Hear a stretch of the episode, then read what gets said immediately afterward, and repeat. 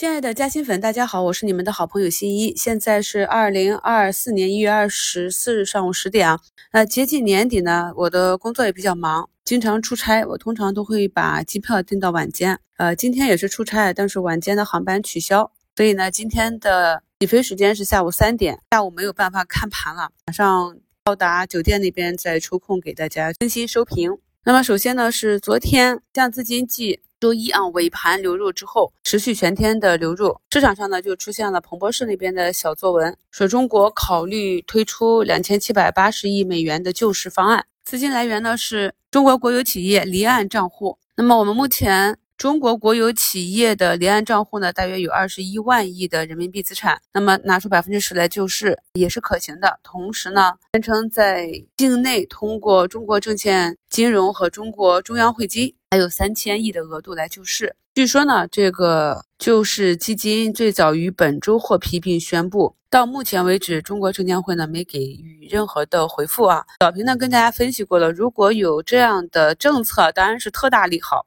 二零一五年千股跌停的股灾的时候呢，也是两万亿救市。那么现在我们的体量呢，从三千多家个股变成了五千多家。我们可以看到，周一那种三千七百多家个股跌幅在负五个点到负十个点，也算是几千股个股跌停的这样一个行情了。两万亿的救市资金呢，是可以推动市场稳定向上运行两三个月的。那么，如果这个政策真的推进，那我们近期就算是跟随市场走出这个底部来了。在早评点也跟大家讲了，万一啊这个预期落空，我们也要做好两手准备。这么大的利好预期一旦落空的话，那么向下反杀的力度也是非常大的。前低二七二四点一六这个低点大概率是守不住的，就要去考验两千七这个支撑点了。虽然说呢，心向利好，是短期的。这样一个风险也是有话说在前面，大家呢都做好两手准备。目前呢，北向资金在早盘小幅的流入之后呢，就十一个亿的流出。伴随着这个流出动作，呃，我们可以看到上涨家数呢也是在慢慢的回落。三千多家个股反弹啊，反弹的集中位呢还是在零到三个百分点，反弹的力度并不强。那么接下来呢，依旧是要看着北向资金的情况，不管是真的北向资金流入，还是国家队借道啊来救市。目前来看，北向资金沪港通的这一个流入流出情况是提振市场的非常重要的一个方向，大家都看着呢。所以对我们来说也比较简单，就盯着这个情况。再就是呢，盯着昨晚直播里跟大家讲的去看指数的方法啊，在昨天直播里我们都已经看到上证指数的一分钟指数级别了。那目前可以看到，在这种利好的刺激下，今天开盘呢，从上证指数的一分钟、五分钟、十五分钟级别呢，都有一个向上跳空的缺口。十五分钟级别这里可以明显的看到，在这两天呢，上证指数是出现了两个向上跳空的缺口啊。那么接下来就看这一波冲高回落市场的承压情况。冰冻三尺非一日之寒，想要缓解，想要让市场回暖，也不是一两天，光靠着喊一喊，市场情绪就能够提振起来，市场的信心就能回来。现阶段呢，我们市场的问题呢，就是没有信心。缺乏信心，没有赚钱效应，哪里来的信心呢？啊，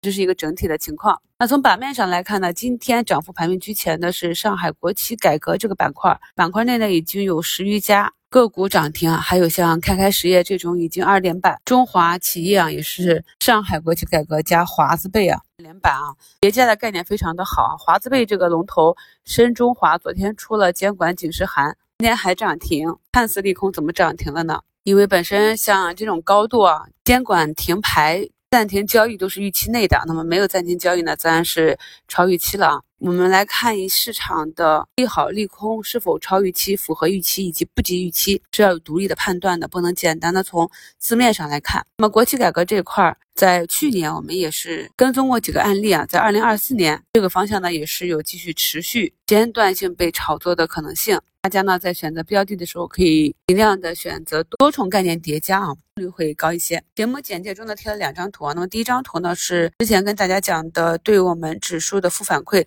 富时中国五零三倍做空。那可以看到这个指数呢，在今天的盘前是大跌了十三个百分点啊。那么这个大跌呢，我们指数这里按理说是应该看涨的，目前呢，从日线级别来看。日线上证指数呢冲高五均啊都没有碰到五均就回落了。下方虽然说有三均支撑，但是我们知道系统里面是没有这根均线的，这是咱们调出来的。所以对于绝大多数的投资者来讲，就是看不到下方的支撑啊。所以从日线级别上来看，还是相对比较弱的。那么一分钟级别呢，在压缩开盘的这一个缺口，大家呢继续根据我们昨晚直播讲的方法去跟踪指数的一个运行情况。跟踪指数和个股逐步走出底部结构的这个情况啊，等待个股的这个底部右侧的结构出现，再去打上右侧的仓位。那么节目简介中的图二呢，是今天业绩预增的石油股份啊，那股价跌停了。在早评看到很多朋友问为什么跌停了，那么看一下，在它业绩预告出来之前。是有六家机构给他二零二三年业绩做了一个预估，最小值呢是全年扣非净利润六十点四三亿，最大值是六十六点零六亿。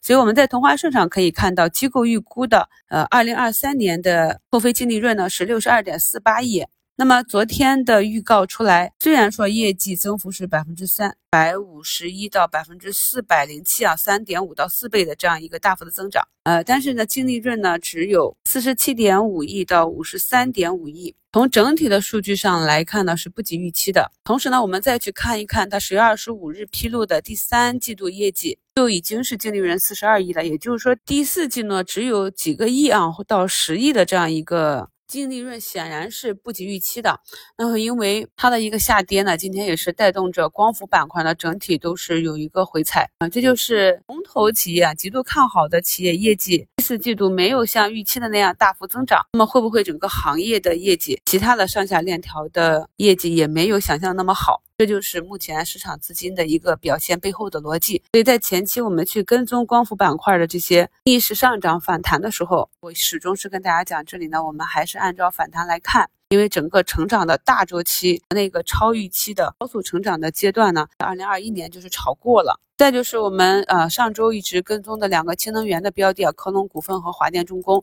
经过了两天的调整，加上今天盘前有比亚迪和氢能源的这样一个利好，这两只个股呢是大幅的上涨。科龙股份呢是一度百分之二十的涨停，目前也是破板啊。要知道我们线下的市场依旧是一个整体情绪偏弱的市场，相信大家呢也能感受到市场的这个情绪啊，有大涨呢就引发很多资金去卖。那什么时候能转强呢？通常按照过往的经验，至少说指数这里呢要连续出现三根强有力的放量阳线，两根、三根都可以，使得第一天追进去的这些资金在次日能够从容的获利出局，并且尾盘还没有回落，那么这种呢就能够提振多头的信心，同时呢打击空头。今天呢就是观察一下剩下的交易时间里啊，北向资金是否能够转身逐步的流入。来验证昨天彭博士的那个小作文。昨天错过直播的朋友呢，点击西米团标志，可以去看系统生成的回放了。通过昨天啊直播结束，朋友们在聊天区的反馈，也看到近期的这些技术课呢，对实战还是比较有指导意义的。昨天呢，也是深入的讲解了我们平常在节目中讲的这些